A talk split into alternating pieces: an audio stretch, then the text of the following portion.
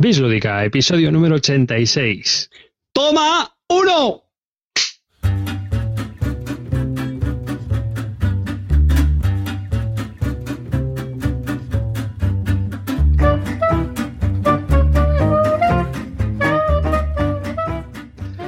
Hola y bienvenidos a un nuevo podcast de Bislúdica. Este es el episodio número 86 de un podcast dedicado a los nuevos juegos de mesa. Hoy hemos perdido a la leyenda por el camino y conmigo solo tenemos a David Carte. Buenas noches, chavalería. ah, no, que me he liado. Perdón, perdón, perdón, que me he liado. ¿Qué tal, chavales? Vuestro batín rojo está aquí. Y a, a Calvo. ¿Qué pasa, chavales? ¿Cómo estamos? Vamos a darlo todo one more night. Y este que os habla, mi nombre es David Arribas y bueno, pues nada, estamos en un nuevo podcast, en un nuevo episodio de Bislúdica que hemos avisado pues casi con, sin, con nada de alevosía ni, ni antelación para eh, la gente que nos está escuchando normalmente en directo y eso pues porque hoy hemos tenido líos y hemos, hemos empezado tarde. Eh, teníamos que haber empezado antes, pero hoy se nos ha ido de hora el directo. Y bueno, sin más dilación, eh, vamos a recordaros un poco las fórmulas de contacto. También recordaros que estamos con el concurso del Solking, que ya lo tenemos cerrado y que tenemos que dar la, la pues, eh, la resolución, pero hoy, como nos ha pillado el toro, pues no me he podido yo organizar pues, para hacer todo el rollo del premio y demás. Así que lo dejamos para el próximo episodio y ya decimos a quién le va a tocar y, y todo esto. Si no, hoy iba a ser ya demasiado trabajo y, y vamos a acabar muy tarde. Eh, ¿Sabéis, para... sabéis, que no vamos a dar el premio nunca, ¿no? no, no, hay que darlo, hay semana, que darlo. Tras semana, tras hay semana. que darlo ya. Al eh... final nos quedamos nosotros con el Cholkin. Toma, joderos oyentes. El caso es que os recordamos que eh, nos podéis encontrar en Twitter, en arroba bislúdica, que por supuesto podéis visitar nuestra página web en bislúdica.com y que podéis participar en nuestra comunidad de Google Plus, pues preguntando dudas, suger dando sugerencias o hablando de cualquier tema que esté relacionado con los juegos de mesa. Y nada, sin más dilación, pues empezamos ya. Dime, Carte. Yo antes de pasar al tema del programa, quiero explicar a la audiencia por qué Clint Barton no está hoy aquí. Venga, cuéntanoslo. El episodio anteriores, el que no estuve fui yo, y esta semana la ha tocado a Clint Barton. Y la versión oficial es que no ha podido, igual que yo no pude la semana pasada, pero eso no es la verdad y quiero que la audiencia lo sepa. En bien lo diga, estamos de recortes y tenemos que eliminar a uno de los miembros del equipo. La semana pasada me tocó a mí, esta la toca a Clint, luego le toca a Calvo y luego a David Arribas. Y la audiencia va a elegir sí. cuál es el que se va a la puta calle. Y por supuesto lo vamos a hacer con una encuesta te, esto me parece muy injusto, hijo de puta. No, el que no va a ganar va a ser David Arribas, porque claro, si se pira él, a ver quién cojones graba. de cajón. Esto no vale, tío. Lo, lo, mismo de técnico de sonido. Yo grabo, pero no hablo, ¿no? Sí, también lo valdría. ¿Eh? Ahí, co controlando de cómo va el rollo, pero sin, sin rajar. Eh, Carte, yo creo que en esta pierdes tú, tío. ya, ya lo sé, ya lo sé. Con lo que aportas. Hoy, hoy, el programa no está clean, estoy yo, se nos queda en 20 minutos hoy el programa, ¿eh? los, los que lo sepáis. Venga, vamos ya con el tema. Bueno, Venga. yo voy a decir una cosa también. Hoy no está la leyenda, pero voy a hablar de un juego de Fel. Así que podéis estar tranquilos. que tendré vuestra ración. Su espíritu está presente. Estamos en territorio clean. Territorio Barton. Ay. Bueno, bueno, pues nada. Que venga, venga, que tenemos una agenda muy apretada. Tenemos que hablar de muchos juegos, muchos temas, muchas cosas. Dale, tengo que, yo tengo Sigue el guion. Venga. venga. Sigue el guion. Uy, el guion. Es un papel con tres líneas hoy. Eh, vamos a ello. El tema que. Nos, hoy teníamos un tema que hemos estado discutiendo un poco antes de entrar. Y es el de las reediciones. Así que ataca tu calvo, que eres el que lo ha propuesto, eres la mente pensante de este episodio del podcast. Bueno, llevo, llevo muchos meses pensando en este tema. o no. Entonces, a ver, calla, Carter, que me haces tonto, coño. Me hace de que de reír y no puedo hablar. Yo pongo las rechas enlatadas, tío. Sí, sí. Bueno, a ver, vamos a ver si hacemos pensamientos enlazados, que eso es mejor para la audiencia. Entonces, Eh, reediciones, pues sí, bueno, se me ha ocurrido que ya llevamos unos cuantos añitos en esto, hace pues más de 10, 15 años que los grandes clásicos ya son grandes clásicos. Y pues estamos viendo cómo se están haciendo últimamente reediciones, pues como de alta tensión, eh, del Catán, y bueno, me preguntaba que si hay que hacer varias, varias preguntas me hago. ¿Hay que hacer reediciones de todo? Es decir, ¿en qué nos basamos para hacer una reedición? ¿Tiene que ser un juego que lo haya petado en su momento, que sea de los mejores de la, de la BGG o qué? ¿Por qué unos sí se reeditan y otros no? Y una vez hacemos la reedición, tenemos que hacer lo mismo que se hizo antes. Es decir, eh, tenemos el mismo tablero, los mismos componentes, todo igual que al principio y solo lo reeditamos porque ya no quedan copias en el mercado y hay que hacer una nueva tirada, o lo reeditamos con un nuevo diseño, incorporando alguna fase nueva, eh, algún eh, haciendo mejor el tablero o coloreándolo de otra manera, poniéndole luces y sonido y color o cómo hacemos la, reedición. Entonces, pues eso, quería, quería ver eh, y preguntaros a vosotros cómo veis esto de las reediciones. Venga, me mojo yo. A la primera pregunta, eh, ¿Qué juegos deben ser reeditados? Yo creo que la respuesta en este caso yo siempre opino lo mismo, los que más ventas vayan a tener. Siento ser tan, tan pragmático, pero en esto siempre, siempre pienso igual. Y eh, criterios, pues que esté descatalogado, que, que, haya sido un éxito, bueno, normalmente son éxitos anteriores, claro. Pero sobre todo yo me imagino que la mente de editores el, es porque creen que van a tener gancho en, las ventas, eso sin duda. Eh, la segunda parte me parece más, interesante, el cómo tiene que, ser este rediseño, si tiene que cambiar. Yo creo que depende mucho del juego.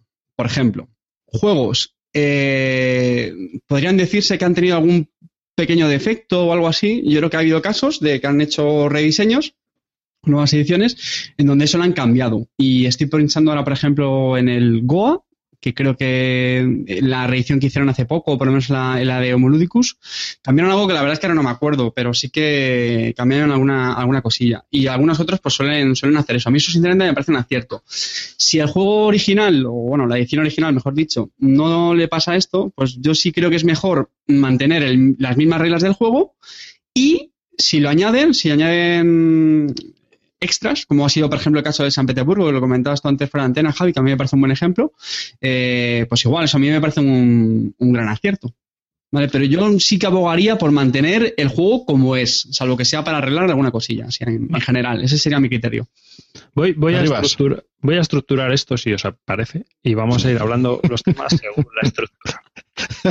Por un lado tenemos... Me sorprendes. los estructurar algo que está estructurado.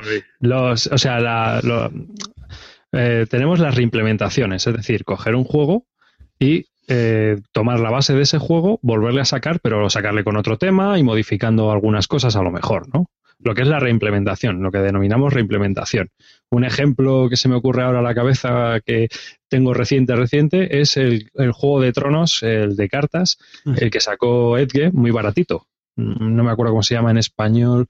Espérate, que lo tengo aquí. ¿El juego de cartas? ¿Pero el, el ECG dices? Sí, Juego de Tronos, Intriga en, en Poniente. ¿Mm? No, es un juego chiquitito que va en una cajita pequeña. Y ese juego es la reimplementación o un rediseño del Penguin Party de que sea, antes era el juego de los pingüinos y ahora es el juego de. forma parte del juego de tronos, ¿no? Toma, ya. ¿Mm? Eso es una. Y otra es mm, reedición como tal, que es volver a sacar el juego con mejoras o lo que sea, pero que sea el mismo juego más o menos, ¿no? O sea, que la línea, digamos, mm, que ese juego ha tenido siga siendo la, la que es, sin, sin, cambios muy aparentes. ¿Os parece que lo vayamos cambiando, vayamos hablando de, de esos temas? Venga. Sí. Eh, empezamos con, las reimplementaciones, porque yo creo que es un poco más corto. Y ya que los otros también un poco se dividen en, varias cosas que quiero decir. A ver, ¿qué opináis de vosotros de las reimplementaciones? Por ejemplo, el Lords of Sidit y el, Himalaya también. Es una, el, Lords of, el of Sidit es una nueva reimplementación del Himalaya, ¿no? Que salió hace muchos años, con mejoras. ¿A vosotros os parece eso positivo? Yo creo que sí, que suelen ser mejores. Se suele mejorar la, estética y un poco lo que comentabas antes, eh, que alguna mecánica que con el tiempo se ha podido quedar algo más, más viejuna, como solemos decir, mm, pues se suele, se suele mejorar. te estaba pensando en mi caso otra reimplementación, me parece que era el, el piñata o viva piñata del, del Balloon Cup, creo. Lo que pasa es que en este caso yo creo que no cambiaron Cup ninguna... piñata. Sí, ¿no? No cambiaron ninguna regla. No ha cambiado el tema. Yo creo que las reglas no han cambiado. Otro ejemplo, perdona que te corte, Carte, es el de mm, el de Atlantic Star, un juego de, de Dirgen, que a mí personalmente me encanta, y ahora es el Show Manager. Mm, Yo creo que, yo creo que está bien, porque no sé, a lo mejor por un tema no te atrae y te atrae por otro tema. Hay que decir que, por ejemplo, hay veces que se dan cosas curiosas, ¿no? Por ejemplo, el, el Show Manager primero salió como Show Manager, que era de películas, me parece. Luego cambió al de barcos, el Atlantic Star. Y luego ha vuelto a cambiar ahora a lo- a los musicales. Entonces, como que ha tenido tres temas, el mismo juego, y reimplementado en diferentes cajas, diferentes tamaños y diferentes precios. El más caro es el último que ha salido, que es en caja grande. Porque el Atlantic Star, por ejemplo, es una caja muy pequeña, aunque el juego sea el mismo. Lo que sí es cierto es que, por ejemplo, es mucho más interesante jugar y mucho más divertido jugar con los musicales que jugar, por ejemplo, con los barcos, que es un poco más metódico, ¿no? Por decirlo de alguna Sí. manera, aunque, aunque sea la misma mecánica y aunque sea el mismo juego, porque tampoco ahí en ese juego no cambia nada. Realmente son las cartas que en vez de barcos llevan artistas y vas haciendo musicales en vez de rutas por el Mediterráneo o, o rutas por el Atlántico. Sí, quizás sea el juego más atrayente ahora, ¿no? Claro, a hacer que, que- que la persona lo va a comprar sea más atractivo que hacer unas rutas con barcos y tener barcos ahí antiguos. Otro, por ejemplo, en plan reedición, reimplementación, es el, el Airlines. Salió Airlines, luego Union Pacific y ahora ha vuelto a salir Airlines. O sea que eh, salió el juego de aviones, luego salió un, un juego de trenes, cambiando reglas y cambiando cartas y cambiando historias, como complicándolo un poquito. Y luego volvió otra vez a lo básico con la nueva edición del Airlines. Airlines Europe. Airlines Europe. Claro, entonces eh, yo creo que, depende, eh, cuando se trabaja en esas reimplementaciones, normalmente se suele sacar algo positivo, normalmente. Yo quiero pensar así. Eh, Hay otras veces que no, por, por temas de a lo mejor, pero ya estamos hablando de licencias, de copyrights y de historias, ¿no? Que tú has sacado a lo mejor un juego bajo una licencia y luego le tienes que reimplementar con otro tema o con otra historia para volver a sacar ese mismo juego porque la licencia ya te ha caducado y no puedes aprovecharla para ello o reciclar la, para una licencia, o sea, sé, te encargan un juego y reciclas un juego como el Penguin Party que se lo vendiste a amigo y ahora el señor que inicia pues se lo ha vendido a a Fantasy Flight Games o a quien sea para sacarlo como intriga de poniente. Entonces, pues es un reciclaje puro y duro, pero que funciona. Tienes el juego, ¿no? Que antes no lo tenías. El Penguin Party es imposible de encontrar y si quieres jugar mecánicamente al juego, pues te tienes que comprar este eh, Intriga de Poniente. ¿Hay algún juego que os gustaría que reeditaran? Que tengáis así ahora a la cabeza. Uy, es todo Wargames. Sí, hay, No. hay wargames muy, muy antiguos, pero estamos hablando de. No estamos hablando todavía de reeditar, estamos hablando de re- reimplementar. ¿Eh? Claro. Con esta nueva cosa que hemos hecho, que ha hecho Arribas, estamos con reimplementar. O sea, ¿hay algún juego que quieres que le cambien el tema y lo haga más bonito? Sí, el Dimager. ¡Ey! Me ha liado la mente, campeón. Toma ahí. ¡Puñito! ¡Puñito!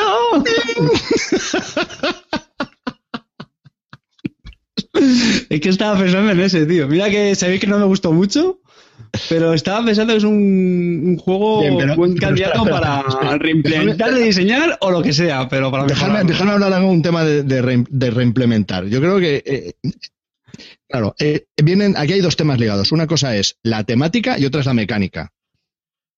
En muchos de los juegos Eurogames no van unidas.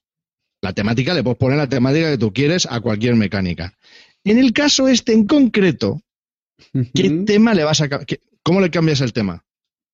¿Lo reimplementas? ¿Cómo? Lo que tú quieres es que haya un rediseño de cartas.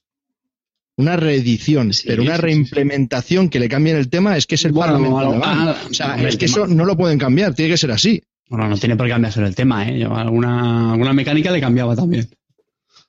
Vale, sí, pero que al final no, no puedes desligar el tema de la mecánica, en este caso. Es lo que Claro. yo. Claro, creo Pues que no es un muy buen ejemplo. eh, Tú lo pero que quieres ahí es una reedición, que mejoren fases y cambien las cartas y las pongan más bonitas. Eso es una reedición. ¿Te enteras ya, Carte, cómo va la película? Ahora, ahora con marionetas. ¡Soy Coco! Hombre, ves, otro, por ejemplo, otro ejemplo de reimplementación que es un poco fallida, entre comillas, es, es el Dune. El Dune sacaron el res eh, por temas de licencias y, pero con las mecánicas de, Dune. Y eh, ese juego, pues la verdad, con ese tema, pues ha perdido. Si fuera Dune, pues como que es más atrayente, por lo menos para mí. Pero cuando es Res, el mundo del Twilight Imperium, pues a mí me da un poco igual. A otros a lo mejor les parece bien, pero yo creo que tiene más gancho y hubiera vendido más si fuera Dune, como tal, por los libros y por toda la mitología que, tiene. Basta ya de hablar de reimplementaciones. Reediciones. Reediciones. La reedición pura y dura depende. A ver, eh, luego tienes compañías como Stronghold Games que se han especializado en reediciones, reeditar, clásicos, el Survive o The Island, como se, llamó por Asmodee, pero Asmodee, por ejemplo, lo reimplementó en el sentido de que cambió un montón de cosas, ¿no? Mientras que eh, Stronghold Games lo sacó más parecido al original, yo creo. Igual que, por ejemplo, el, el crude este, el del petróleo. Tiene cierto parecido al original. No es, no es igual, pero son bastante parecidos. En cambio, otras reediciones, pues yo creo que se trabajan, aparte de la producción gráfica, pues sea trabajarte el tema de las reglas o cambiar historias, ¿no? Por ejemplo, Merchant of Venus, pues han hecho una reimplementación, pero las reglas siguen siendo muy parecidas. Por, ejemplo. y luego habría que, que, ver que es una mm, reedición y una Anniversary Edition, una edición aniversario. Ejemplos de edición aniversario está el Ticket to Ride décimo aniversario, que bueno, han empleado el tablero, han metido los trenes más chulos, le han subido el precio muchísimo. Y el Puerto Rico, que también, pues bueno, hay una edición aniversario también, ¿no? Es de lujo, además, también. Sí, sí, sí, está muy chula. Bueno, y luego están las reediciones, las reediciones puras, como hablábamos, como el San Petersburgo, en el que le han metido alguna, alguna fase extra y otras que comentábamos antes que ahora mismo no me acuerdo.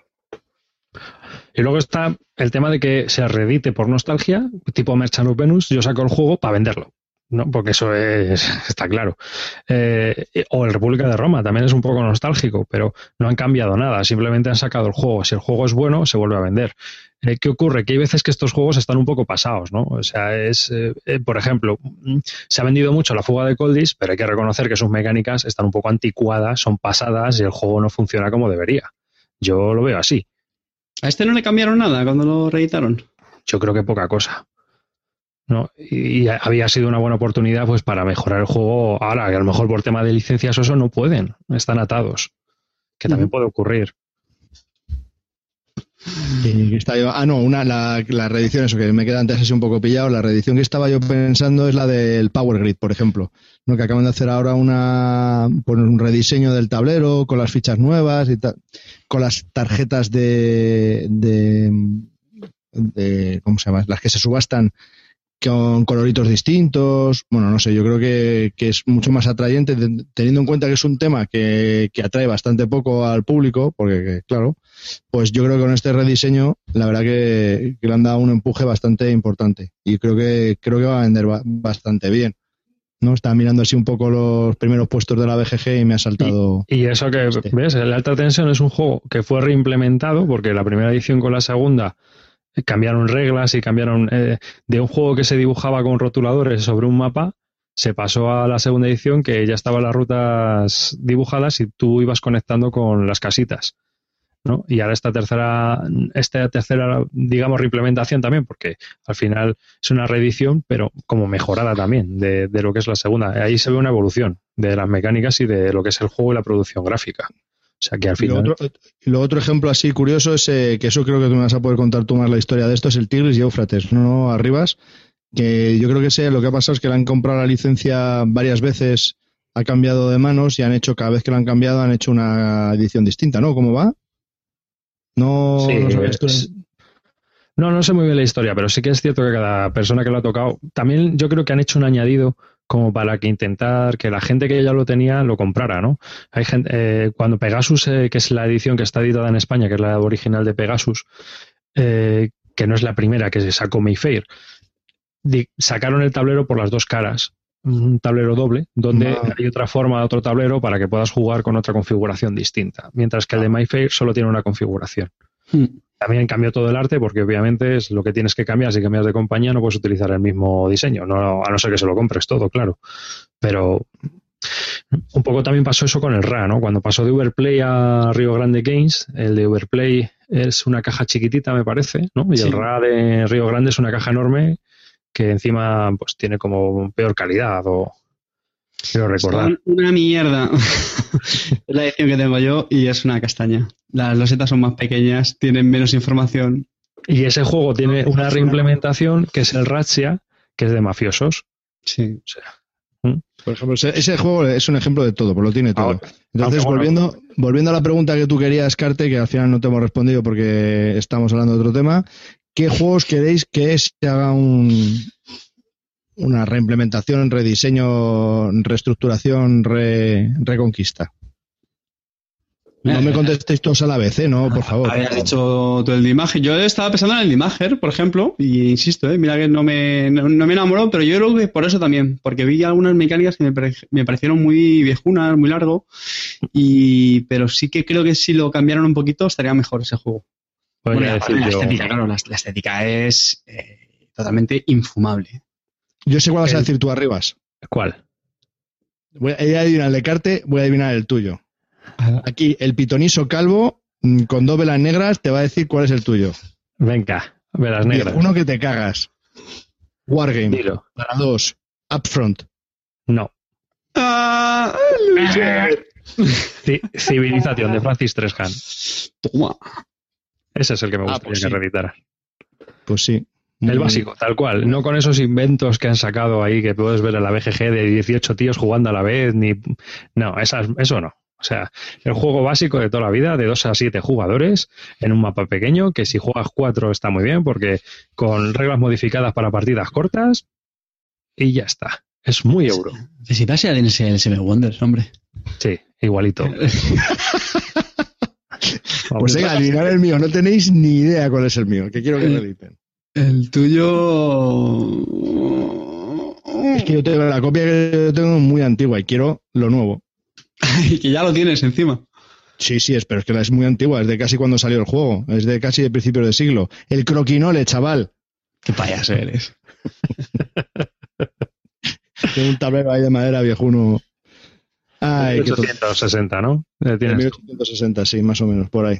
De mi bien. tatarabuelo. No, no, no, en serio, y ahora en serio. ¿Cuál es el que a ti te gustaría? Pues no lo sé, la verdad que estaba mirando y no tengo ninguna así que diga quiero la nueva, porque el que quería era el San Petersburgo, que lo han hecho. No tengo ninguno así que me realmente me, me llame mucho la atención. ¿A ti de San Petersburgo, tío, te gusta el arte que han sacado, el diseño gráfico? Porque a mí el diseño gráfico no te creas tú que me termina de convencer. Les pasa a muchos eso, yo creo. Y Bueno, bueno, sí. La- es cierto que si este fuese el primer San Petersburgo que tengo, me gustaría. Teniendo en cuenta que el otro, esa, no sé, es le daba como un aire más ruso, más soviético. Este es más, más asexual.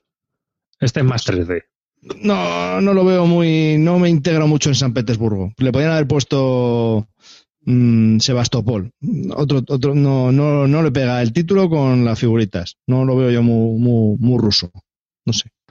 Yo os invito a los oyentes a que nos dejéis en los comentarios del podcast qué juego os gustaría a vosotros que reeditaran de nuevo. De los viejunos, o no tan viejuno, pero que ya no se pueda encontrar, que esté descatalogado y digas. que pues como ya sabéis que tenemos mano en todas las editoriales, pues Sí, sí. eh, aquel que gane haremos un empuje fuerte para que con nuestra, los archivos para- con nuestra para- legión de seguidores pues puedan reeditar el- como un apoyo y puedan reeditar el juego que, que vosotros queráis. Bueno, espero que este tema os haya parecido interesante. A mí se me ha ocurrido hace tres minutos. y bueno, pues, un tema más de los que hablar. Podríamos hablar de ese o del carburador del coche, pero hemos elegido este que nos parecía más, más correcto. Sí, a lo mejor con el carburador habíamos solucionado más problemas. Eh, Seguro. Pero esto no es un brico consejo, amigos. ah, bueno, pasamos a los juegos, chicos. venga. Vamos, a darle. un- que si queréis, venimos- cogemos otro tema, así al azar de todos los que tenemos. Saca la bolita y coge otro tema. Pero si sacas otro tema, tiene que ser muy rápido. Venga, otro, otro programa. Vamos ahí a hablar Venga, de vamos a otro programa. Eh, saca- vamos a hablar de juegos, que es aquí a lo que hemos venido a hablar de juegos. Eso. Que para eso nos Venga. pagan. Vale, ¿quién ahí. empieza? Carte, empiezas Venga, tú. Carte, Carte, Mira, que no para de hablar. Mira, justo, sí, sí, me animo yo porque justo viene al. Que conste que esto lo tenía elegido para el programa anterior, ¿vale? No viene justo al, al hilo de lo que estábamos comentando de reediciones, reimplementaciones, eh, porque el juego que he escogido para, para este episodio es el Dungeon Lords y sobre todo la, la edición quinto aniversario. Happy Anniversary. Pero De paréntesis, paréntesis, paréntesis. Que tiene tela ya el tema, ¿eh? Quinto aniversario. O sea, es que ya no esperamos ni 10, ni 15, ni 20 años. O sea, el quinto aniversario. Bueno, Pero ponen Happy Anniversary Ya, vale. en, el título. O sea, es, A mí, es una reedición. Este, este en concreto me pareció un poquito. espérate. Vamos a ello. Venga, Venga, vamos va. a hacerle un poco la ficha y nos liamos. Happy Anniversary Dungeon Lords. Es un juego de Vlada Chivatil, artista David Kochar, el mismo que suele utilizar esta gente. Eh, es un juego de Check Case Edition, que la edición en español estaba publicada por Homoludicus, ahora de Vir, y que es un juego de 2 a 4 jugadores, 90 minutos de duración, y nada, al lío. Pues venga, Dungeon Lords, que es un juego, pues efectivamente, como tiene cinco años, seguro que más de un oyente ya lo, lo conocerá, pero si acaso le hacemos un repaso muy rapidito. En Dungeon Lords, pues somos los amos de una mazmorra y eh, pues tiene la gracia de que normalmente en vez de encarnar a personajes buenos, pues aquí somos los malos, ¿vale? Porque tenemos una mazmorra, tenemos bichos y lo que tenemos que ir haciendo es pues ir ampliando nuestra mazmorra, vamos cavando túneles, tenemos unos pequeños demonios que nos ayuden, vamos eh, construyendo habitaciones, vamos eh, también contratando monstruos. ¿Por qué? Porque cuando pasan una serie de turnos, vienen los héroes del pueblo a atacar a nuestra mazmorra. Entonces también les podemos poner trampas y cosas. Es un juego que, en mi opinión, es un euro muy, muy euro. Es muy, es bastante durete, pero que a mí me gustó bastante porque tiene mm, mucho tema. No tema estos de temáticos ameritrash, sino que tiene todo mucho sentido, todas las acciones, todos los monstruos. eh, ves que todo tiene eh, encaja mucho con, con la temática del juego. Y a mí se me parece muy divertido. En cuanto, bueno, componentes, eh, magníficos. Ya el juego base es bastante bueno en, en cuanto a materiales e incluso las ilustraciones que son una pasada, las de este ilustrador, David Cohar. Y los componentes los de esta de este quinto quinta edición eh, pues están muy chulos, traen moneditas de monitas de estas de oro, te trae incluso unos cuenquitos. Están, están muy bien. De hecho, te viene, bueno, en, la- en esta edición te viene la expansión y alguna cosilla, y alguna cosilla más, me parece recordar. Eh, reglamento, la verdad es que no lo leí, no puedo opinar, pero un poco el estilo de Blada. Es decir, son reglamentos como muy eh, novelescos, por así decirlo. No es el típico reglamento súper estructurado, sino que te va contando un poco la, la película. Y eso, en mi opinión, mm, creo que son reglamentos que cuando lo lees más o menos te vas enterando, pero que luego es- cuesta encontrar las dudas. ¿Vale? Y mecánicas, pues nada, es un trabajación de colocadores, y- pero con una, con una peculiaridad que en mi opinión es, pues bueno, una de las cosas más graciosas del juego, y es que las posibles acciones que tenemos, que es un poco lo típico, es decir, podemos coger los diferentes recursos, dinero, comida, contratar los monstruos, las habitaciones, todo eso. La principal gracia que tiene este juego es que hay tres huecos para hacer esa acción. Entonces, por ejemplo, si juegan cuatro jugadores, eh, si los cuatro jugadores eligen hacer esa acción y lo eligen en secreto al principio de cada turno, ¿vale? Hay unas cartas y cada carta eh, es- representa una acción y se eligen en secreto. Cuando se va mostrando si da la casualidad de que cuatro jugadores han elegido una misma acción, pues el cuarto, el último en llegar, se va a quedar sin ella. Eso por un lado, y por otro es que mm, dependiendo del orden en el que vayas haciendo la acción, pues vas a, te va a dar unos resultados u otros. Y eso pues es bastante interesante porque hace muy psicológico el juego, ¿vale? Es decir, no es el típico colocación de trabajadores de, venga, pues ahora cojo comida, ahora cojo oro, sino que tienes que intentar planificar, tienes que ver qué acciones pueden hacer el resto de jugadores y sobre todo en qué momento la vas a querer hacer tú, si va a ser tu primera acción, si va a ser la segunda, la tercera, y eso es bastante, bastante chulo. Es un juego, como digo, bastante exigente, bastante durete. Y, bueno, a mí me, a mí me gustó bastante, sinceramente. Eh, lo que menos me gustó fue que es el típico juego con reglas eh, bastante largas. Para ser sincero, si fuera una novedad eh, de las de este año, mm, pues creo que, le castigaría bastante, como suele hacer con, con otros. Pero bueno, el, cómo está la integración temática del juego me, me encanta y en mi opinión lo compensa. Javi, tú también lo jugaste, ¿no? Sí, a mí me pareció, a mí me pareció, sí, todo lo que has dicho me parece correcto. Eh, puntualizar que la caja es enorme. Sin la colocación dentro de la caja no me parece la más adecuada porque la caja no cierra y se mueve todo. O sea que en cuanto que gire la caja a tomar por saco todo, no, eso no, eso no me gustó mucho. Y luego la expansión tampoco la veo yo muy necesaria. Es mi opinión, ¿eh? No, no la vi que me aportase nada más o que mejorase mucho más el juego. El juego, pues sí, la verdad que está, está bien. Eso lo que más me atrae es justamente lo que dices tú, lo del el tema psicológico, que cuando pones las acciones, porque de las tres acciones que haces, eh, la segunda y la tercera acción van a estar bloqueadas el turno siguiente. Entonces, pues la puedes hacer la primera y la vas a tener disponible el siguiente turno, pero las otras dos pues van a estar bloqueadas. Entonces eso también es otro añadido más al tema de qué acciones quiero hacer, voy tercero en el orden de turno, la hago ya, no lo hago, la dejo para más tarde, ¿no? Es un follón terrible. Y bueno, eso, ese pensar en las acciones, pues, pues está bien. Y quizás si sea un pelín largo, ¿eh? A cuatro se puede dar dos horas y media con tranquilidad. Sí, esto que ponía en la ficha 90 minutos, en absoluto. Eh, nuestra partida a cuatro creo que tardó casi tres horas, me parece. El problema también que tuvimos fue que al jugar con la expansión, pues claro, eh, ya de por sí el juego te puede ocurrir alguna duda, tienes que estar buscándola y te para un poco. Pero ya si juegas con la expansión, que no estás acostumbrado a los setas nuevas, monstruos nuevos, lo que sea, mm, te ralentiza bastante. Lo que decías del, reglamento, lo que pasa es que está escrito como si fuese un cuento. Eso, te va contando una historia. Sí, sí, sí, sí. Y es muy divertido, es un reglamento fantástico, muy divertido, que te va contando una película y te vas aprendiendo a jugar. El problema es que cuando ya sabes jugar y tienes una duda, dónde vas en el reglamento, cómo lo lees, cómo... y eso le pasa a muchos reglamentos de este hombre.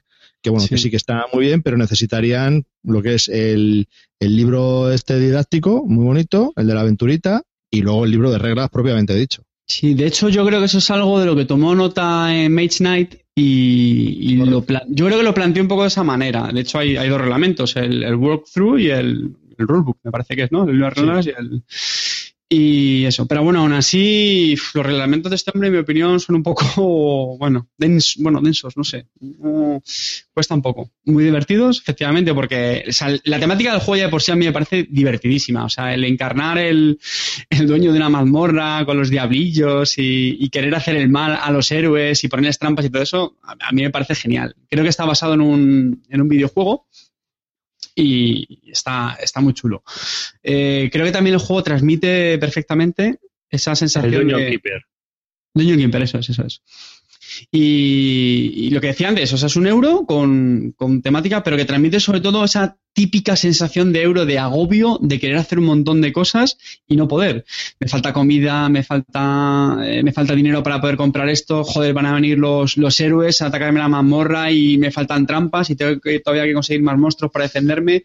Es un continuo agobio, es un juego bastante, bastante durete. No sé si... Es que, Arriba, ¿tú lo has probado? Sí, sí, he jugado. He jugado, pero a la versión a la versión original, a la que además en español, en la de Moludicus. A mí es un juego que me parece que está muy bien hecho. Es un juego estupendo, es un euro, vamos, de gestión de recursos cojonudo. Mm. El problema que tengo yo con este juego es que a mí no me, no me ocasiona atracción, eh, porque me parece demasiado abstracto. O sea, tú dices que a ti te llena el tema, pero a mí el tema no se me corresponde con lo que es llevar el dungeon, porque a mí lo que me parece es que es de Dungeon Lords a Content Manager, ¿sabes? O sea, estás ahí, eres el gestor de contabilidad del Master Dungeon, ¿sabes? Ahí, no, espera, si coloco dos moneditas aquí tal, gestionando aquí al milímetro con un timing del copón porque van a venir los héroes a atizarte y tienes que controlar todos los puntos, no hay nada dejado al azar. Corrígeme. ¿Es así o no? Es un, sí, lo que viene a ser Es pura. El azar tienes cómo te van llegando los héroes. Y sí, sí, sí, es muy, es muy matemático. De hecho, yo le suele pasar mucho a los juegos de este hombre. Mech tiene su parte matemática y, bueno, si me apuras, eh, eh, también, efectivamente. Que no es malo, que no es malo. Yo lo que estoy diciendo, a mí personalmente no me atrae con respecto al tema, todo ese tipo de gestión, cuando yo que estoy acostumbrado a los juegos de rol, cuando te entras en una mazmorra lo que te encuentras es caos. Entonces, normalmente no te encuentras ahí, no, espera, ahí, no, entras en una sala del dungeon y están ahí los libros de contabilidad, eh, las facturas en A, el libro B. no, cuando creamos la sala, verás, a ver, necesitamos para despejar la sala 400 toneladas de... Es que es acojonante. O sea, yo me quedé flipado. Es que es un euro. Le, falta el punto orco, o sea, ya estamos como siempre, ¿no? Los orcos haciendo cuenta, pero esto no me cuadra. Entonces, es lo que a mí me pasa. Por lo demás, pues sí. Yo entiendo, ¿eh? Y, coincido con eso, porque efectivamente, por ejemplo, cuando te atacan los héroes, pues los héroes tienen como una fuerza, que es un valor numérico. Entonces, tú tienes igual tus monstruos, que es el daño que le hacen, entonces tienes que estar, a ver, a este le hago 3 de daño, entonces se me queda con 2. Y si le hago la trampa, que le hace otros dos, ya lo mato y le hago un punto más al siguiente. Y yo eso lo entiendo, ¿eh? esa parte matemática efectivamente la tiene el juego. Y, bueno, es lo que tú dices. Yo creo que hay gente que eso le, le, decepcionará, le dejará muy frío y a muy mucho Eurogamer de culo duro, yo creo que sí que le, sí le gustará. Claro, si, si, te gusta ese tipo de juegos de gestión pura y dura, es fantástico, no tiene nada al azar, tienes que medirlo todo, mm, o sea, se, lo puedes programar y está guay, está guay, pero claro, en un juego que es de, de crearte un dungeon donde tienes que meter a unos bichos para que te vengan a pegar unos héroes, y pues no me cuadra, ¿sabes? A mí no me cuadra. Yo quiero caos en ese aspecto, en ese tipo de juegos. Es la única pega que yo le tengo, que el tema no me cuadra mucho con la, toda la gestión de recursos que hay que hacer. Por lo demás, pues estupendo, maravilloso. Javi, a mí el juego se divide en dos fases. La primera en la que tú preparas la mazmorra y la segunda en la que te entran los héroes. La primera está bien, es muy dinámica, en la que todos vamos a participar a la vez y bueno, pues tiene ritmo, la verdad que coge ritmo. Y cuando llega al, frenesí, al éxtasis, que te van a venir todos y a ver cómo lo defendemos, ahí a mí hay un parón absoluto, porque es cada uno va resolviendo individualmente cómo le van atacando. Entonces, y haciéndote las matemáticas, lo que estaba diciendo, ¿no? Pues me hacen tres de herida y tal y cual. Y eso es un corta, a mí me corta el ritmo total y absolutamente. Entonces, no sé, estás ahí preparándolo todo para que llegue y de repente, y todo rápido y bien, y no sé, a mí eso me corta mucho el ritmo y no, no me termina de convencer, no me, no sé, esa parte no me gustó. Y encima, con la expansión, hay una, una ronda más o sea, se hace un pelín más largo todavía haciendo. Entonces, mm, bueno. Es un juego, es el clásico juego en el que necesitas, bueno, necesitas. Eh, se agradece mucho jugar con una persona que las reglas las tenga muy dominadas. Y eso que en nuestro caso estábamos con, con Zoroastro y con Cordatu, que los dos eh, pero bueno, suelen llevar bastante ese tipo de temas y aún así, bueno, yo para mi gusto es lo peor del juego, un poco el tema de las reglas, que uf, pelín... Pero, pero, pero, espera, aquí tengo que puntualizar, creo que fue por las expansiones, ¿eh? por las cartas de las expansiones. Sí, sí, sí. Cómo combaban con las cosas, con las acciones que estamos haciendo. Entonces, bueno, si es el juego básico, mm. quizás no haya tanto que llevar al reglamento, pero con la expansión no nos quedó muy claro. Luego también es un juego, bueno, aparte de la duración, eh, y luego también que, bueno, es de dos a cuatro jugadores, pero igual, es el clásico juego que, que realmente brilla a cuatro. A tres no está mal, yo dos no lo veo. Eh, a dos y a tres lo que hacen tienen un típico sistema de dummies, jugadores fantasmas, que lo que hacen es como que ya te ocupan una posición en las diferentes acciones. Entonces, bueno, pues te, te fastidia. Es como si otro jugador neutral se hubiera ya colocado en ciertas acciones. Entonces, pero bueno, tiene más, tiene más gracia con más jugadores. Por cierto, eh, otro tema que también suele... Perdón, no, dime, dime. ¿el Dungeon Pez? Ah, mira, justo eso iba. Vamos a hablar de la serie. El Dungeon Pez.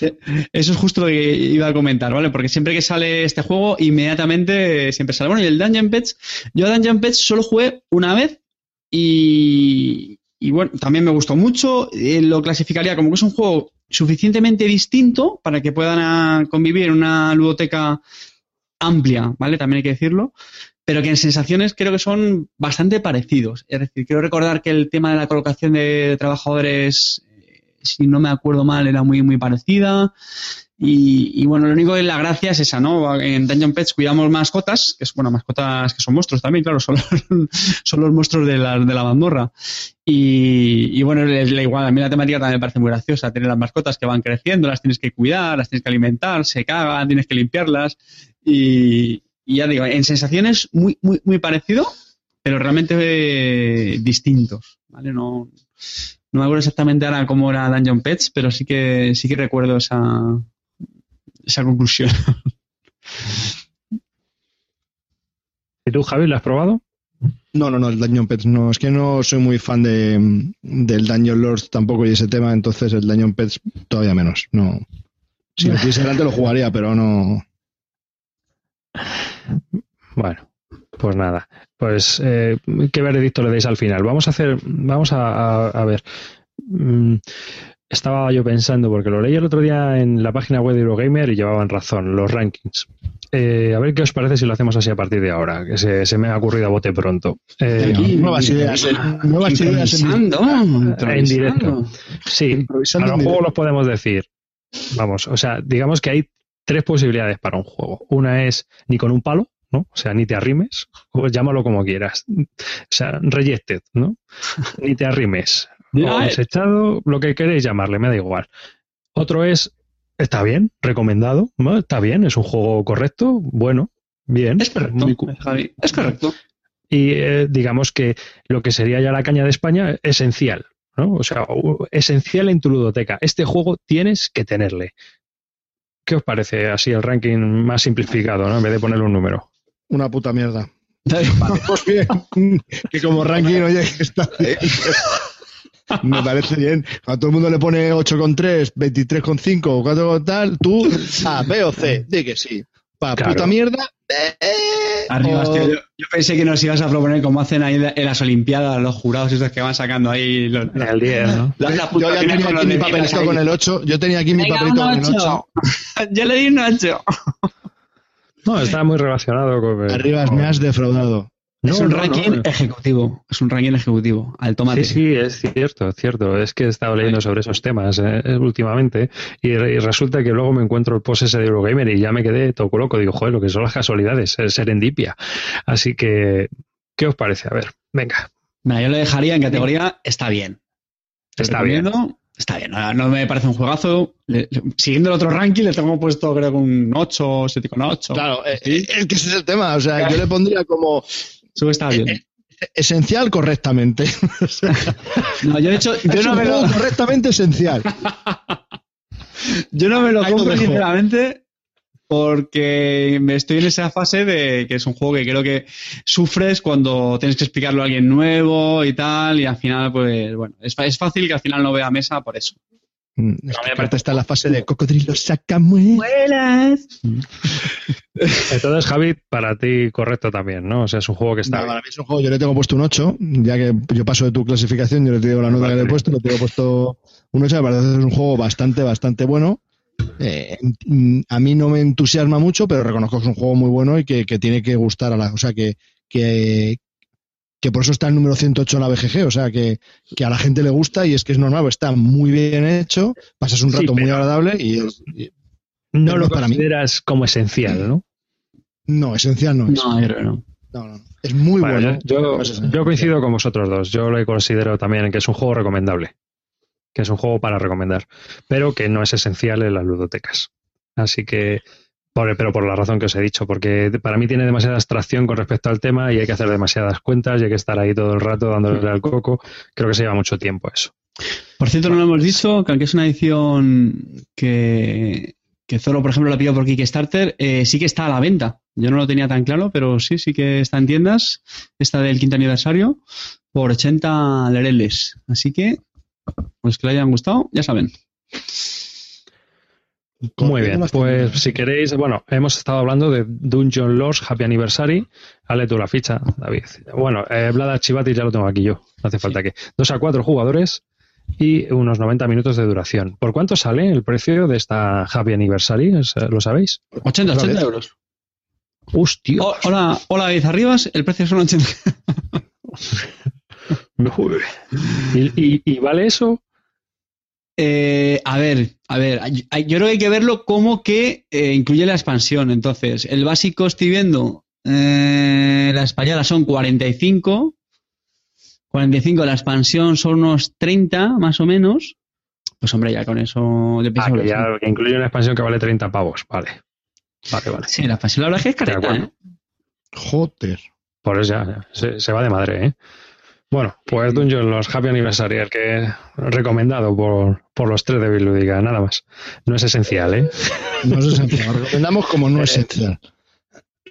Como no esencial. El, El siguiente juego del que vamos a hablar es de Stefan Fell, La Isla. ¿Os parece? ¿Eh? Y voy a hablar Clint, arráncate, Clint. Ah, no, que no está. Que vamos a hablar, chavales. Aquí estamos. Hemos jugado un juego de caja mediana porque porque no todo tiene que ser caja grande y cinco horas de duración. No, no, amigos. También Aléjate del micrófono y tose. pequeña. Aléjate del micrófono y tose. Eh, es un juego de Stefan public- Yo digo lo que me da la y, me muevo así, me muevo para el otro lado y luego ya así. ya. Clint, te queremos, pero estás fuera, cabrón. Ah, estamos aprovechándonos, ¿no? Pobrecito. Cuidado cuando vuelva. Eh, es un juego de Stefan Fell publicado por Alea de caja, mm, creo que era pequeña. Es, no, de mediana, perdón. Mediana, caja, mediana, mediana. caja mediana. Es del tamaño Glenmore, eh, Bierberges, todo esto. Eh, esas cajas, hay, las cajas de Alea son pequeñas, medianas y grandes. Bueno, pues este es de caja mediana. 60 minutos de duración y de 2 a 4 jugadores. Independiente del idioma, para más señas. Es un juego que viene en una cajita verde y el cual el tema, voy a hablar del tema del juego, somos exploradores en una isla que vamos a recolectar especies. Va de eso. Entonces nosotros vamos recopilando las especies y vamos subiendo las puntuaciones de esas especies para, conseguir los más puntos que nadie. Eh, mecánicamente el juego es la típica ensalada de puntos de Fell, pero llevado a un público familiar. Eh, eh, es un juego que es bastante accesible para públicos familiares y ocasionales. Y es un, un juego que yo creo que, que puede funcionar muy bien con ese tipo de gente. Es muy abstracto, no es un juego que es nada temático, porque al final lo único que estás haciendo, pues tienes que se- seleccionar tres cartas, colocarlas en un eh, boca, boca abajo y luego las levantas y las colocas, digamos, en sus posiciones. Esas cartas van modificando pues cosas que tú vas haciendo durante la partida. Se hace la ronda de A, B, C y D, que, que es también como hayan salido las cartas, y tú vas cogiendo y vas poniendo, vas cogiendo recursos y vas poniendo unos exploradores en el tablero, cuando puedes. Y entonces, cuando tienes rodeado una zona, coges la ficha de esa zona. Si has rodeado una zona con dos exploradores, pues la zona es de dos puntos. Y si has rodeado una zona con cuatro exploradores, pues la zona es de cuatro puntos. Puede ocurrir que colocando un explorador rodees más zonas y consigas más puntos. Y por ahí consigues puntos. Consigues puntos también por subir la, digamos, la, eh, eh, el laboratorio de las especies que, que estás investigando, la investigación de las especies que tú estás dando, pues tú vas eh, puntuando. También tienes un bonus en, en ciertas especies. Cada uno empieza con una especie eh, digamos que le va a dar un bonus. Y si subes a esa especie a la investigación, pues a ti te da un bonus de puntos también. El juego es bastante entretenido, se ajusta mucho a la hora. Mm, quizás la mayor pega que yo le veo es que para ser de Fel no escala bien. No es lo mismo no es lo mismo el juego a dos que a tres o a cuatro jugadores. ¡Herejía! Herejía total. Con tres o cuatro jugadores el juego es mucho más táctico y más, más cabroncete, ¿no? Se cortan muchos caminos, puedes hacer mucho la puñeta, pero a dos jugadores, pues cada uno va a su rollo y al final es nada, una ensalada de puntos en la que cada cual hace lo que quiere y va como quiere, porque hay suficiente espacio en el tablero como para poder expandirse sin, sin siquiera chocarse en toda la partida. Eh, otra pega que dicen entre comillas es que este juego tiene azar. Bueno, tiene azar, pero es que no dura más de una hora. Entonces, yo creo que es un juego en el que hay que gestionar muy bien tu azar. A mí me pareció bastante entretenido, es un juego muy, muy correcto y que es muy accesible, que es un juego que puede gustar a mucha gente. Ahora, pegas, pues que es muy abstracto, que tiene algo de azar. Eso es la- las pegas que tiene más o menos. ¿Alguna preguntilla o algún comentario? No, me, ha sorprendido mucho porque lo hemos comentado ya en otros programas que, hombre, que los juegos de Stefan Feld pues sí que se suelen escalar bastante bien. Sí, me, me llama mucho la atención. Eh, estoy viendo fotos en la BGG. ¿Las figurillas estas de exploradores de plástico vienen en el juego?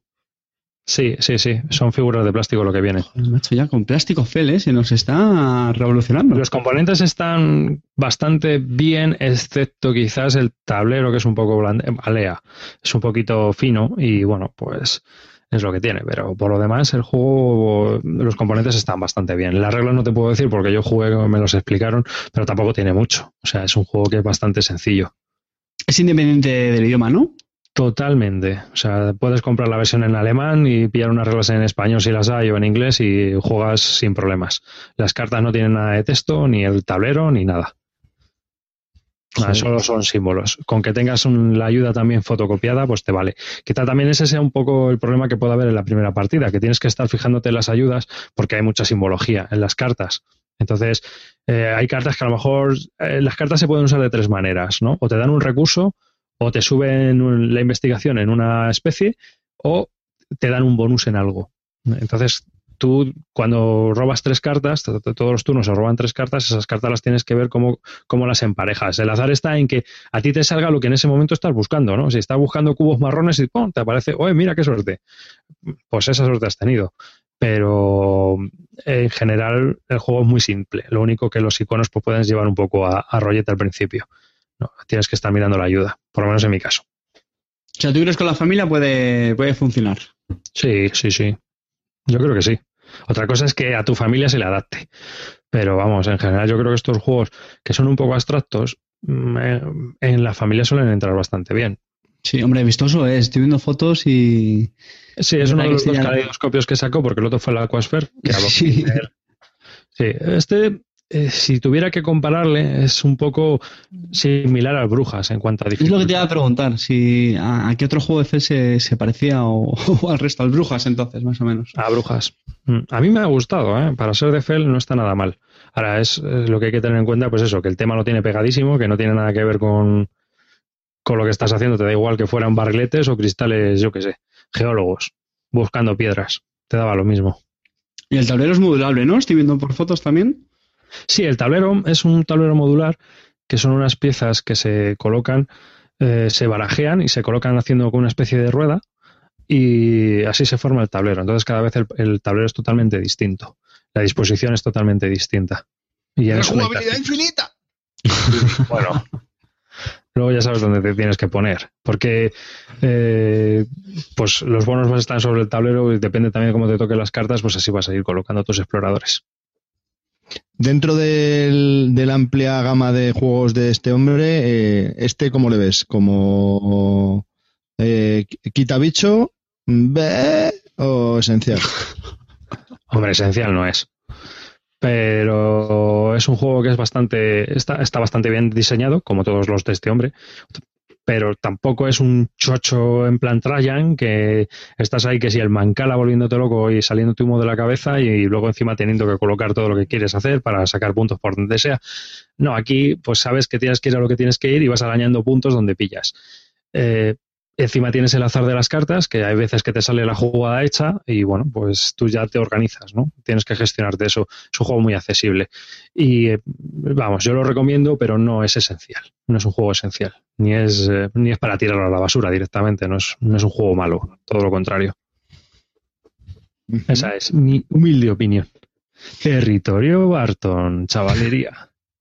Estoy viendo precios y la versión, o sea, la edición alemana, 18 euros, tío, Sí, está tirada de precio. sí.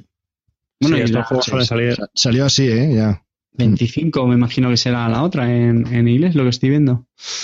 Madre mía, tirada de precio. Bueno, tirado, bien. Es que ya nos han acostumbrado al final a, a los precios que hay ahora y ya vemos 25 euros y nos parece una ganga.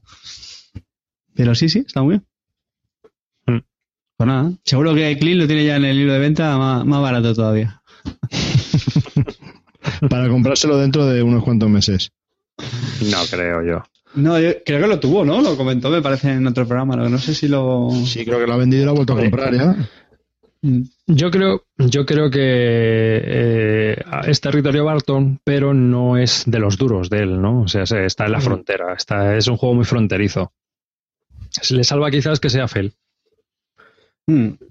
Sí, Ferris, mira, nos ha dejado un comentario en YouTube que dice: La isla es un buen juego, un euro ligero con cierta chicha. Territorio Barton. En ese cayeron tres o cuatro copias entre todos. O sea que es un juego que ya os he dicho que es bastante agradable. Le recordamos a David Arribas que el precio del daño los en tienda es de 80 euros. Joder. Bueno, entonces, eh, hemos estado. Luego lo recordamos dentro de un rato. Sí, luego, lo- luego pasaremos una nota que le iremos recordando, de manera recurrente. Luego los créditos lo, lo volvemos a decir. También, sí, sí. Y los Ya tenemos título para el podcast, 80 euros. 80 euros. ¿Cuánto has dicho que cuesta el daño en los, eh, Carte? ¿Sí lo has dicho alguna vez? Es que arriba es que va a molar un montón. Es que lo ha dicho, te voy a decir lo del precio, 80 euros en tienda. He dicho tú, ¿este juego por cuánto sale? Silencio. Que estaba atendiendo los comentarios de YouTube. Pues sí, yo lo entiendo, no te preocupes. Acostumbrado Bueno, a que no me luego, luego te lo recordamos otra vez, no te preocupes, Arrias. Voy a hacer un poquito de clean, ¿vale? Venga. ¡Eh, chavales! Hemos estado hablando de, de La Isla. Eh, es un juego de Stefan Fell, publicado por Alea, de 2 a 4 jugadores, 60 minutos de duración y 18 euros puesto en casa. Así que, venga, Calvo, ¿cuál es el- ¿de qué juego vas a hablar tú? Bueno, voy a hablar, yo voy a hablar de algo, de algo antiguo.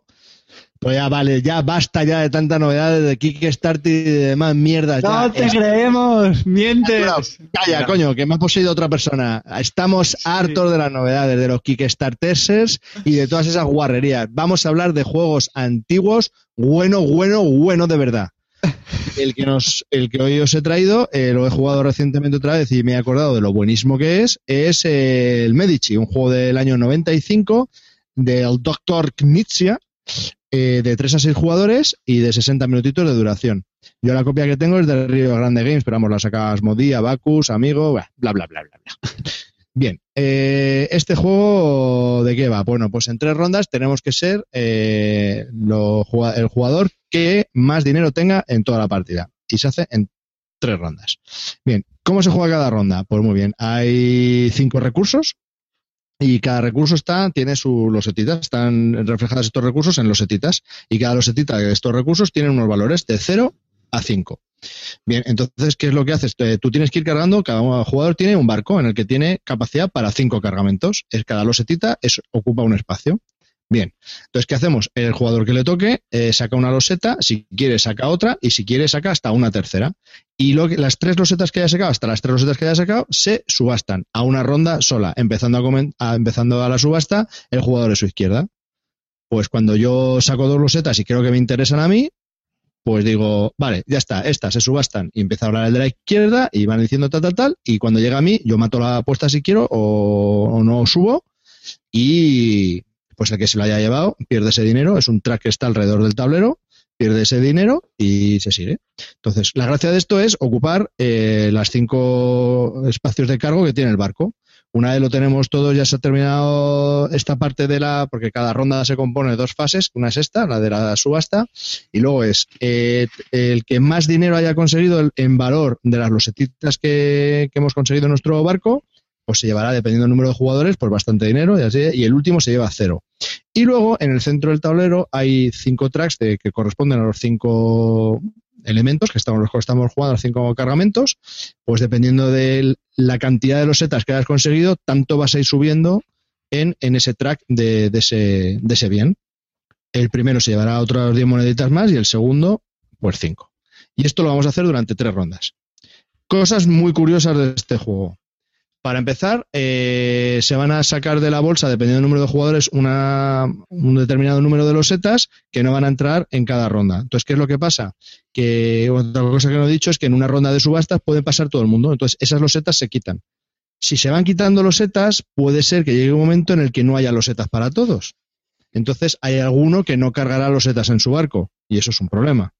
Porque, claro, mm, en esa ronda te vas a comer los mocos. Y eso también es divertido. Otras veces, muchas veces también haces, sacas losetas que a lo mejor le- a ti no te interesan, pero las sacas para que se peguen otros y te queden luego otras losetas a ti. Entonces, bueno, ahí yo creo que la subasta y las decisiones, las, primero, las decisiones que tienes que hacer cuando sacas losetas son bastante interesantes y luego las subastas también, ¿no? Son bastante tensas. Yo creo que se ajusta bastante a la hora de duración que dice la caja. El única pera que eh, no, la pera no. El único pero que yo le veo a este juego es que es de 3 a 6 jugadores, pero 3 y 4 no. Tiene que ser 5 o 6. Es cuando el juego verdaderamente verdaderamente brilla. Y bueno, no sé, lo probé contigo, Carter, el otro día. ¿A ti qué te pareció? Eh, a mí me gustó porque eh, creo que es el típico juego que la primera partida te quedas con cara de ¿eh? y luego ya lo vas, bueno, a mitad de partida ya lo vas cogiendo y le ves las gracias que has comentado aquí un poquito en la, en la reseña. eh, tiene la grandísima virtud que se explica en tres patadas, prácticamente lo, lo has explicado entero, o sea, es una regla muy, muy sencilla, es básicamente pujar por las losetas, pero eso luego te sorprende. Al principio te parece una chorradita y luego le vas viendo esas, esas pequeñas sut- sutilezas. Tampoco es que tenga mucha más, más complejidad, es un juego de subastas, bien, y está majo. A mí me, ya te digo, me gustó. De hecho, esta fue la segunda partida. La otra lo que pasa es que fue hace bastante tiempo y no la recordaba bien, pero cuando la terminamos me quedé con ganas de repetir por lo que digo. Porque ya te quedas como, ah, amigo, ya sé yo cómo va esto, venga, vamos a echar otra. Y, y bien, bien, bien, a mí me, a a mí me, me gustó. Mm, Ahora bien, si tengo que elegir entre, entre este, el Medici y el Ra, lo tengo clarísimo. O sea, para mí no hay, no hay color. Este juego creo que está bien, tiene sus cositas, pero es que el Ra, o sea, me parece mm, de los mejores juegos de, de subastas que hay. Y fíjate que le veo ciertas similitudes, no es sorpresa porque son del mismo diseñador y ya sabemos un poco también este hombre Nietzsche como, como refríe, pero vamos, me quedo con el Ra de aquel, de aquella Lima. Arribas, ¿qué te parece? Bueno, a mí me parece que es muy buen juego de subastas. Eh, Quinicia es un artista haciendo juegos de subastas. Yo creo que es uno de los mejores Sí. diseñadores que hay para hacer juegos de subastas. En eso tenéis que estar de acuerdo conmigo. Sí, sí, sí, sí. Y el tío encima yo creo que consigue mm, en distintos juegos hacer eh, distintas subastas, o sea, o distintos juegos de subastas con implicaciones psicológicas distintas. A ver si estáis de acuerdo conmigo lo que os digo. Sí. Tú, por ejemplo, en el RA, en el RA es un juego más psicológico, porque puedes un poco farolear a lo que vas o lo que no vas, igual que en el moderar. Moderar es todavía más psicológico, es un juego muy póker, ¿no? Donde voy, no voy y es, es, eh, es un juego de subastas en el que la psicología de los jugadores invierte mucho, se invierte mucho en el juego. Y en cambio este juego apenas tiene psicología, es más mecánico y es, es, es más calculacional. Es un juego donde no tienes que estar pendiente casi de lo que van a hacer los demás, sino que tienes que estar pendiente de tu, de tu chiringuito, porque en cuanto ese chiringuito no funcione, sí, pero eh, no estoy diciendo que no sea psicológico, te estoy diciendo, Javi, pues no me pongas esas caras, que es menos psicológico, es menos psicológico que Ra y que, que moderar, por ejemplo. No tiene nada que ver las sensaciones que te transmiten uno y las sensaciones que te transmiten otro. Sí, no, yo me refería a lo del tu chiringo, que solo te tienes que preocupar nada más que tu, No, que tu ya, chiringo. bueno, tienes que preocuparte Bueno. de los demás para que no te quiten las cosas y eso, hay, pero hay- que hay otro, hay otro factor que no he dicho que es bastante, bastante interesante, es el track de alrededor del tablero, es el dinero el que tenemos, ¿no? Entonces, pues bueno, como es visto, pues tú ves el dinero que tienen otras personas. Entonces, como hay subastas en las que a lo mejor puedes decir un precio que sabes que tres de tus contrincantes no llegan porque no tienen dinero. O, o aprietas ahí para saber que si van, se van a quedar sin dinero para las próximas rondas. Entonces, eso también es interesante. Entonces, sí, sí se juega con ese factor también, por supuesto. Yo, estoy de acuerdo con lo que dice David, ¿eh? la verdad es que sí, hace, tiene distintos juegos de subastas y con diferentes sí, sensaciones. En este Medici hay un poquito de este factor psicológico que comentas, pues cuando vas sacando los setas, pues claro, tienes que estar también pendientes de qué tienen ya cargados eh, los otros jugadores, o, o, bueno, aunque no lo tengan cargado, pero que tú sí veas que les puede interesar y pues a lo mejor decidir si lo sacas en ese momento, o como decía antes Calvo, pues para que los demás ya se vayan cargando sus barcos y gastando el dinero en la puja y que a ti luego te quede algo mejor o que te favorezca y ese puntito sí lo, sí lo veo. Ya digo, a mí me a mí me gustó bastante, ¿eh? pero no creo que sea el mejor suyo de subasta ni, ni mucho menos. No, no, es que- por supuesto. tiene juegos de subastas para todos los públicos, porque yo, por ejemplo, uno que me funciona muy bien con la familia es el Dream Factory, que es la reimplementación del Town Fabric, y que es algo que salió por filosofía, y es un juego de subastas muy ligero, pero que me funciona estupendamente. Y vamos, en, mi casa, o sea, en mi, en mi familia lo piden, ¿no? Lo piden de vez en cuando. Oye, tráete ese, el de, el de las pelis, que mola mucho, el de hacer pelis, porque está aquí todo el mundo pegándose y es, mm, vas a la subasta, es un poco psicológico, voy, no voy, tiene un poco rollo de faroleo y eh, la verdad es que casa muy bien con, con lo que es eh, el gusto de mi familia. Estaba pensando ahora que yo creo que los juegos de subasta funcionan bien con la, con la familia o vamos, público menos, menos jugón. eh, porque parecen como más, o sea, bueno, parecen, son como más accesibles, ¿no? Aunque es verdad que te va a penalizar que no sepas muy bien valorar por lo que pujas y todo eso, pero como tampoco eres consciente de ello, ¿no? Pues bueno, tú pujas, luego efectivamente, luego te das cuenta que a lo mejor no, estás pujando bien porque es tu primera partida, lo que sea, pero no tienen esa barrera, no, no tienen esa dureza que tienen a lo mejor otros juegos más de gestión de recursos o que tienen ese agobio, ¿no? Sino que son juegos que, bueno, tú vas pujando, tan, lo vas llevando el juego, que yo lo que digo, que luego te das cuenta y dices, joder, pues lo he hecho como el culo porque no he bien. Pero, pero eso ya es cuando acaba la partida, ¿no? Yo creo. Entonces, yo creo funcionan bastante bien, yo creo, los juegos de subasta con los familiares. ¿Qué pensáis? Sí, yo estoy muy de acuerdo contigo. En Eso sí. Sí, sí. sí funcionan bien. Y otra cosa del. Medici que tiene diferencia del RA es que el RA tienes que explicar las losetas, tienes, hay más que explicar. Y en este es que las losetas no hay que explicar, se explican solas. O sea, es un bienes con valor de bienes, ya está, es que no hay más. Entonces yo creo que este es mucho más incluso fácil de jugar que el, que el RA. Y hay gente que la temática del RA no le gusta en las iconografías y tal. A mi mujer, por ejemplo, es en Leo Ripila y al Medici, si le digo de jugar cuando hay gente en casa, me va a decir que sí. Pero bueno. Hmm. Y el daño los está a 80 euros. An- Antes de llegar con el Dungeon Lost y de las. A, a ver, bueno, que inicia, reimplementa, recicla y hace de todo.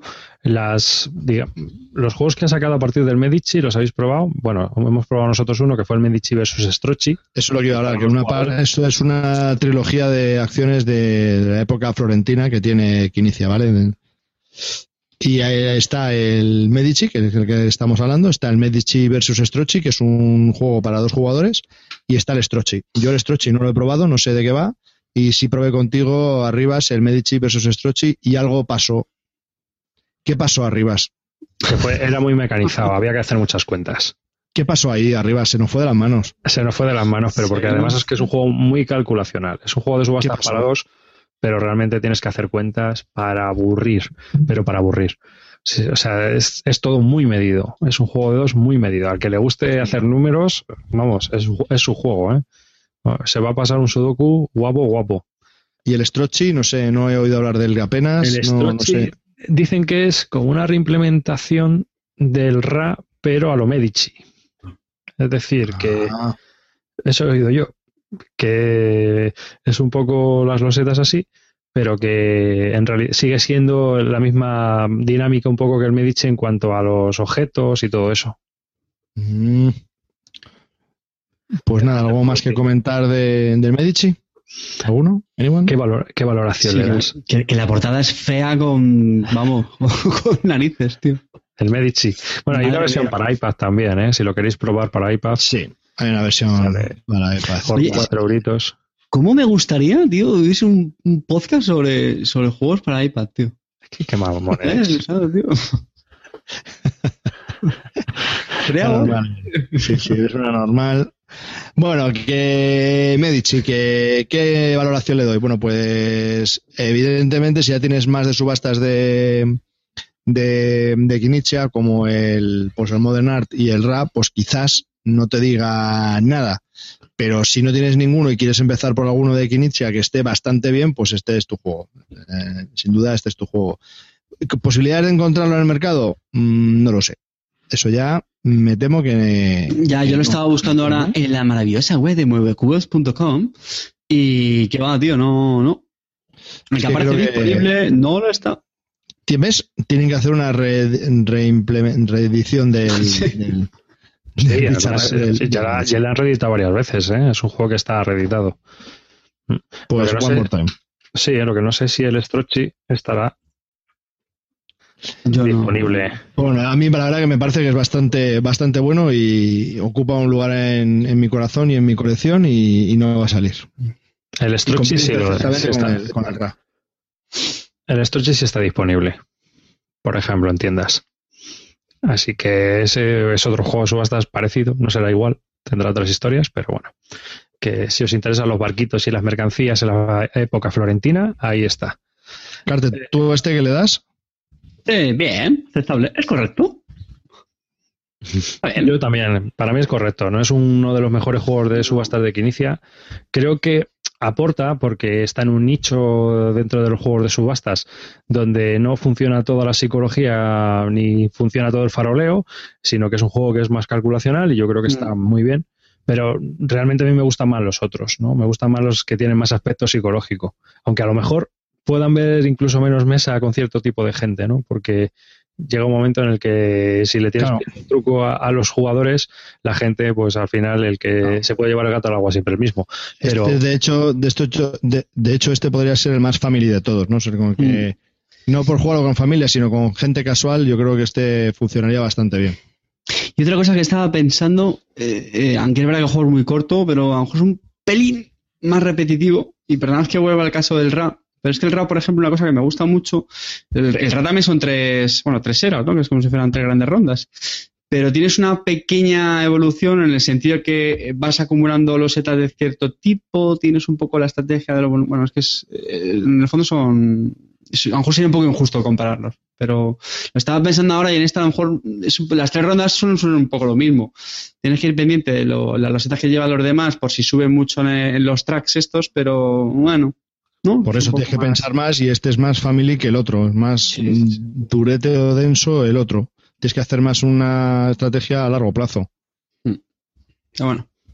Pero bueno. Pues ahí estamos, hemos estado hablando de Medici, un juego de Reiner Knizia del año 95. Sí, amigos, aquí también hablábamos de juegos viejunos, no solo de Kickstarters, como es los que quiere hablar Carte, eh, de 3 a 6 jugadores, que funciona muy bien a 5 y a 6, y de 60 minutos de duración. Y bueno, eh, antes de terminar, a mí me gustaría comentaros que probé el Capitals, si queréis saber mi opinión. Hombre, está, Hombre, es que me, me imagino cuál va a ser tu opinión. el juego de la deshonra de Calvo. ay, Dios, eh, con el que rompió la, la promesa. The promise is broken. Hombre, el precio era muy atrayente, todo hay que decirlo. Te picaron, pero bien. ¿eh? El Sí, precio sí, sí. era muy atractivo. 20 euros. Como para no Y pillarlo. no pudo resistirse. Cuatro veces más barato que el Dungeon Los en tienda. y que tu clinic. Uy, Yo ya me voy a callar con lo de Clinic. ¡Yo puta! Yo ya me voy a Toma, callar. toma, toma. Ya me voy a pinchar más. Bueno, probé, probé Capitals con la, la expansión. Es un juego que es complejo, la verdad, porque tienes que estar, según va avanzando, se hace más complejo, porque cada vez que colocas ya, ya una loseta, tienes que ir mirando las, las relaciones que tiene con todas las demás en el tablero, incluso si ha activado algo raro por ahí, ¿no? Yo creo que en eso estaréis con, con- o sea, de acuerdo conmigo, en el que según va avanzando la partida, cada vez es más chocho. La verdad Sí, es que más, sí. Sí, pero no llega a ser ingobernable. No, Porque no, no, no, llega ese como tipo- el. ¿Cómo A se mí ese tipo de juegos, te lo digo arriba, a mí cuando se hace demasiado chocho no me da la neurona, no puedo con más de cinco losetas y este llega justo a mi límite. O sea que No, pero- no es tan exagerado. El suburbio era, ¿no? El que ponías una loseta y era como, a ver, y tú tienes una amarilla y tú Ese, no sé qué, y tú. ah, Ese venga, sí. vale, seguimos. No, pues a mí ese también me fue, no me, no me resultó pesado en ese aspecto, ¿eh? Yo creo que era bastante llevable. Y este también. O sea, yo lo único que digo que a lo mejor hay gente que se puede saturar con el tema de las losetas, que tienes que estar mirando todos los simbolitos y no sé qué. Y bueno, real- eh, mola, estás haciendo tu ciudad, tienes que hacerla en las cinco tracks, que es eh, servicios públicos, la cultura. Eh, había otro que era la población, el trabajo, o sea, sé si hay paro o no hay paro. Y luego el desarrollo industrial, de, también de la ciudad, que es el que te iba potenciando las, las eh, centrales eléctricas, creo recordar. Sí. Y la verdad es que estaba chulo porque ibas seleccionando por tus losetas mediante una especie de drap que está bien implementado. Cosas que me pitaron. A ver, yo no sé si estaréis de acuerdo conmigo. El primer jugador. La forma que tiene de elegir el primer jugador. Si hay alguien que consigue ingresos, ya no le levantas de allí. Eh, pero tiene que cambiarse de. Creo que no podía repetir. Pues me hacer- parece no, que no, ¿no? puedes repetir, lo que pasa es que te, vas a dejar la pasta y la vida. está de- un huevo, 18 tío. pavos. 18 pavos. Depende a cuántos juegues, pero sí, es muy heavy. O sea, ser Pero primero cuesta. mucha pasta. Yo me acuerdo la pasta escaseaba bastante, ¿eh?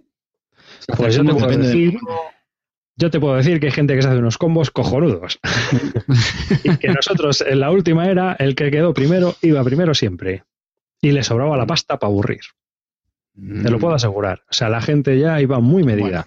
Pero no necesariamente tiene que ser así. Y yo creo que a cinco jugadores hay muchas más diferencias. ¿eh? Cuanto más jugadores se juegan al juego, Pues yo te digo que como haya dos tíos que cojan el, el- el tufo de la pasta y empiezan a ingresar por la Black Card, Ya no hay manera de levantarle de los primeros. Un tema que has dicho al inicio de la, en la introducción del juego que me ha, me ha noqueado.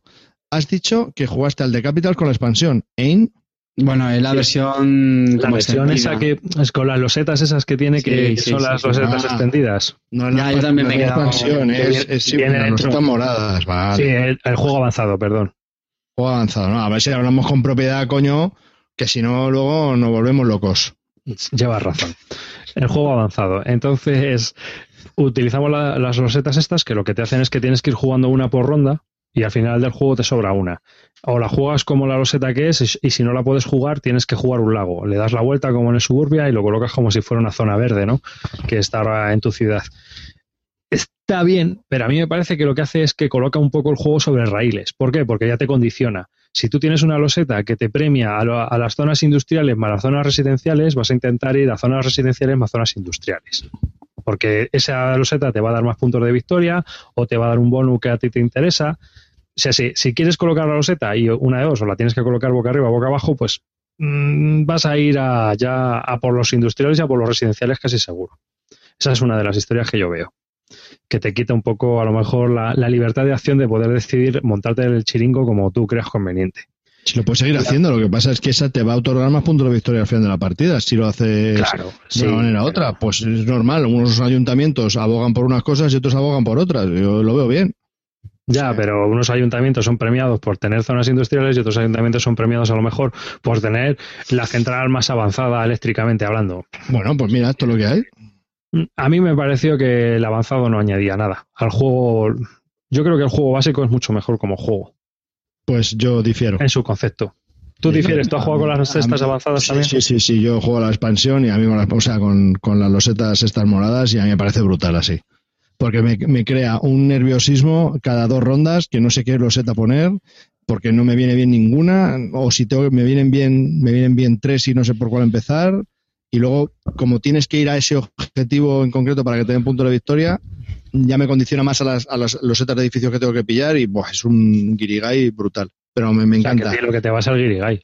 Sí, sí, sí, no, no, a mí este, este juego me, me, me, me encanta, le tengo puesto muy, muy, muy bien valorado, más de un 9, me parece brutal y creo que para mí es el, el único city building que conozco que verdaderamente me parece muy bueno, el único. Le sigue City Tycoon, pero ranking que hemos hablado, ¿le pondrías en indispensable? indispensable. Para mí sí, si te gustan los city Es building, esencial. este es tu juego. Es Sí, esencial. no, sí, sí. Yo estoy de acuerdo con No hay Javi. ¿eh? ninguno Sí, mejor, no hay ninguno mejor. Hoy sí, por hoy no hay nada. City Building, el No, juego que yo conozca, muy- eh, que yo conozca. Me cabrea, me cabrea lo del primer jugador, porque te puedes hacer el combo de estar tú siempre el primero, pero he de reconocer que como creador, o sea, como un Sin City está chulo, chulo. ¿Le pondrías por encima del Urban Sprawl? A, poco. A poco. A ver, menudo te acabo de Ay. inventar el Urban Pro. Menudo city building más. madre. Ya, todo el rato haciendo cuentas. Que por cierto, lo tengo en el hilo de venta en venta. Si ya la había vendido, ¿no? No, el Urban ¿No? Pro lo tengo en venta. El baile del pañuelo, lo baila hasta todo bueno. que me lo compres, coño. Pero ¿quién lo va a comprar? Hay gente que le gusta, ¿eh? A Pues eso a juegazo, mí me lo gusta. comentaba en Twitter. A mí me gusta, a mí me Si gusta. este chat Jensen, además, y es que Combat Commander. No, pues no hay nada peor, peor que jugarlo a cuatro, yo creo. Eh, vamos, O con no, o no, o no. ¿Cuántos, eh, David, cuántos erais en eh, vuestra partida? ¿Al de Capitals? Dos. ¿Y cuánto- y cu- ah, no, dos en el- solo. en el- al, de, al de Capitals éramos eh, cuatro. ¿Y cuánto duró? Uf, Dos Mm, horas. Dos horas y algo. al límite, ¿eh? Con cuatro ya al límite. Sí, sí. Está bien, tío, tampoco es tan... Sí, pero a cinco yo buf, no lo jugaría, ¿eh? A cinco Bueno, Yo no poco Eh, cómo. Cuando es la primera partida, pues sí, es bastante shock. Pero luego no. No sé. Y qué componentes de la caja de Mercury Games, brutal. Muy bueno, muy bueno. Sí, los componentes son muy chulos. Sí, sí, es una compañía que trabaja muy bien. Los verdad. colores muy bueno. pasteles, esos molan mogollón. No, pero el juego está bien, ¿eh? Y además está bien. Quitando el fallo ese del primer jugador, yo, para mí es un fallo, lo demás está bien. Y otra cosa que tiene muy, muy buena es, para ser un juego de City Building que tiene que tener un montón de simbología, está bastante clarita. Las losetas están todas muy claras. La, la iconografía de cómo suben, cómo bajan, cómo interaccionan una con otra está bastante clara. Bueno, sí, pero lo que digo, no es primeras. Javi, acuérdate, la primera partida flipábamos bastante con los iconos. Luego lo de siempre. Luego ya te familiarizas un poco, ves que todo tiene sentido. El dólar, no, había uno que era el dólar, no sé qué. El, el señorcito del trabajador. el tal. Bastante claro, Carte, bastante claro. El otro día jugamos al Hot. 200 símbolos que tienes una hoja de referencia que te los pone todo muy bien, pero que al principio flipas bastante. pero que está bien, están puestos en un lado de la no me avientas! Yo se ven bien, quiere decir que, es- que es, que es Para todo bastante claro. Que luego lo puedes entender o no, pero está claro, no hay nada oculto, está en grande, es- siempre están todos en el mismo sitio, o sea, está bien, bien implementado, está bien hecho. Para, sí, para lo que es la complejidad del juego, yo creo que Efectivamente, a eso me está muy bien adaptada. ¿Que es un chocho? Sí, pero Sí, es que el juego es un chocho. Sí, claro. A Así ver. es. De Capitals, Sí, amigos. Hemos estado hablando de, de Capitals. Ese juego que lo puedes encontrar en las tiendas por algo más barato que los 80 euros que te cuesta el Lord. Y que tu clinic, calvo. y hasta aquí este episodio del podcast de Bislúdica, este episodio número 86, señores. Nos vamos a ir despidiendo. Eh, espero que lo hayáis pasado bien, que haya sido divertido y que, bueno, pues nos, aquí todavía estamos riéndonos con el tema de los 80 pavos. Y pues un saludo de David Arribas y hasta el próximo programa. Bueno, espero que no hayáis echado mucho en falta a vuestro pequeño ídolo local. Como veréis, eh, podemos dar respuesta y cabida a demás comentarios, chanzas y gilipolleces sin que este esté anormal. Y el programa ni, ni baja en ningún momento de, ritmo ni de, ni de nada. Y bueno, pues muchas gracias por estar ahí. eh, os saludo, queremos y bla, bla, bla. Y eso. Se despide Cartesius, sed felices y sobre todo votad por favor en la encuesta de echad a Clint. Cabrón. un saludo.